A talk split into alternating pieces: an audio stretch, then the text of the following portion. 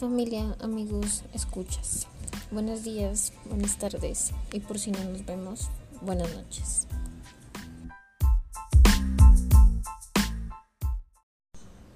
Este es el día, no sé qué, de cuarentena. Y bueno, les cuento que en este momento me encuentro enfrente de mis plantas. En realidad tengo varias. Y no sé, creo que es el mejor lugar en el que puedo grabar este episodio en este momento.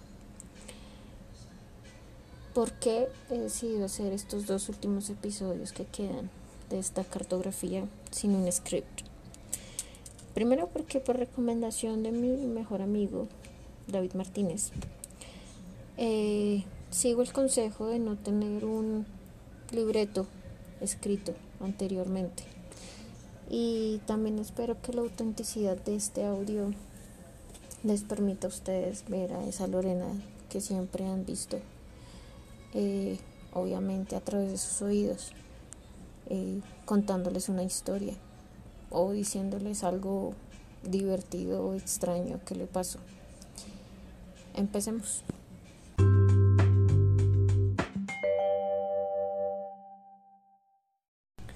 Bien, en el último capítulo les comentaba acerca de mi infancia.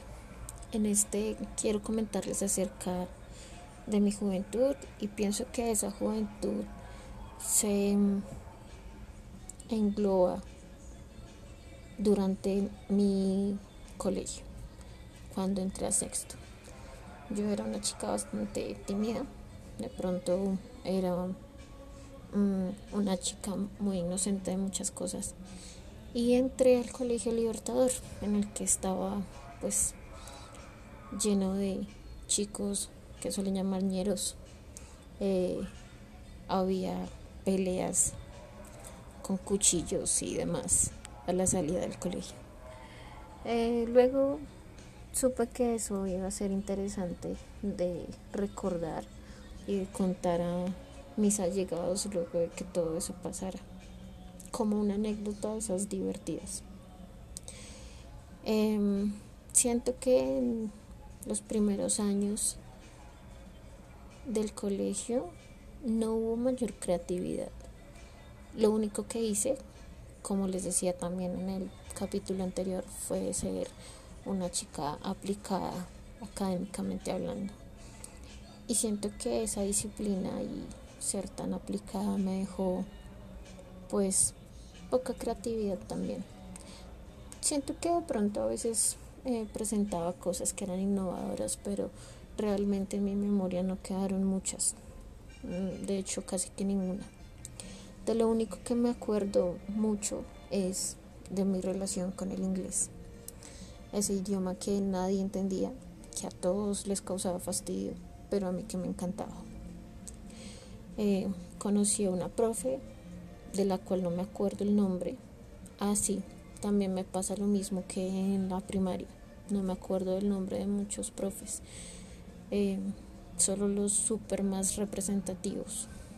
Mm, nada, en séptimo conocí a esta profe que me encantaba cómo enseñaba a través de juegos, a través de dinámicas y siempre me animaba mucho estar en esa clase. Luego cuando estaba en noveno pasó algo muy curioso en el colegio. Y fue que entraron dos profes nuevos que reinventaron todo para mí y con los cuales iba a convivir los próximos tres años. Eh, y que además fueron los tres últimos años más importantes del colegio para mí.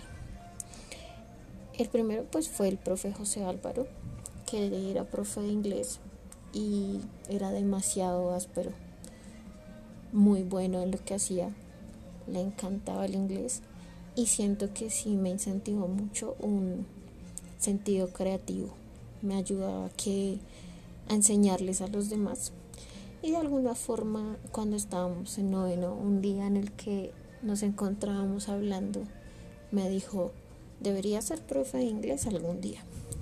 Y yo le respondí, jamás, yo qué voy a hacer arriando chinos canzones todo el día. Obviamente jamás pensé que me fuera a convertir en profe igual que él. Eh, bueno, yo lo tomo como algo así, como profético. Quizá estén escuchando un fondo de vallenato espectacular que de alguna otra forma detesto.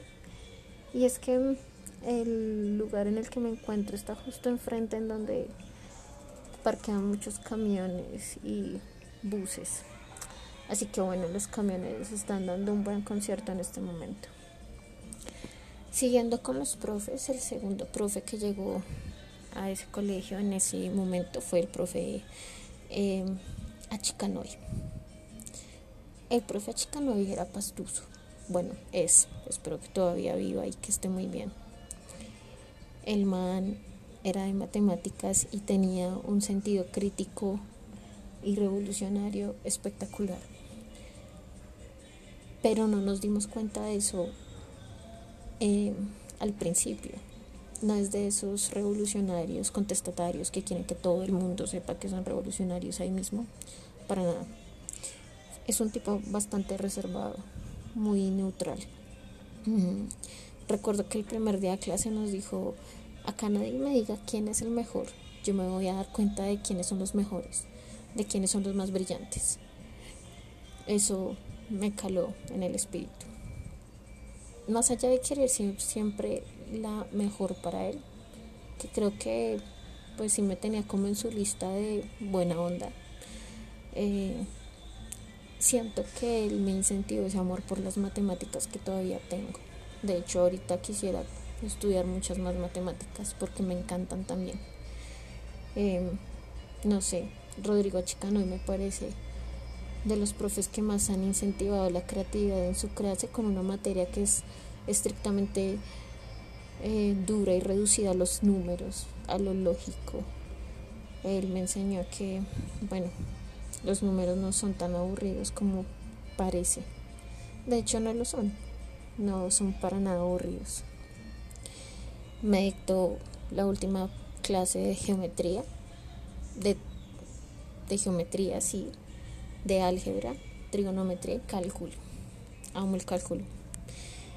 Bien, eso como en resumen. Otra cuestión creativa que salió en el colegio, creo que fue en 11. En 11 mm, pasaron bastantes cosas, entre ellas que, bueno, uno de joven hace cosas eh, indebidas y yo realmente nunca había hecho como algo indebido. Eh, como en el colegio y ni nunca, siempre había sido como una chica de casa, digámoslo así. Un día después de que volvimos de un paseo del Jaime Duque, entramos a justo la esquina del colegio en donde quedaba la casa de una compañera que se llamaba Andrea la mamá de Andrea y Andrea nos prestaban su casa para beber. ¿Se acuerdan de ese episodio en el que les comentaba que ocultaba el tufo con pan? Bueno, creo que esa ha sido una de las estrategias más creativas que haya para ocultar cosas. No me enorgullece, pero siento que, bueno, tenía que hacer parte de esta cartografía.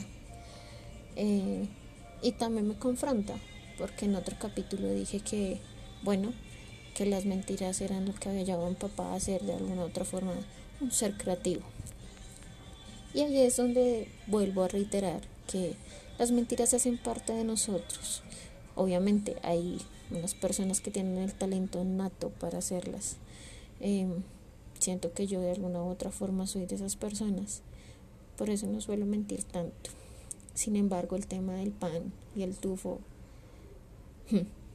Dios, sí que era un buen truco. Creo que todavía me sirve a veces, aunque ya no suelo ocultar el tufo tanto.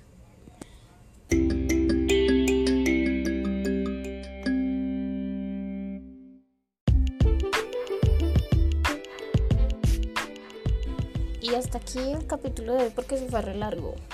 Qué pena. No espero que reflexionen acerca de mi vida, espero que reflexionen alrededor de la suya. Bye.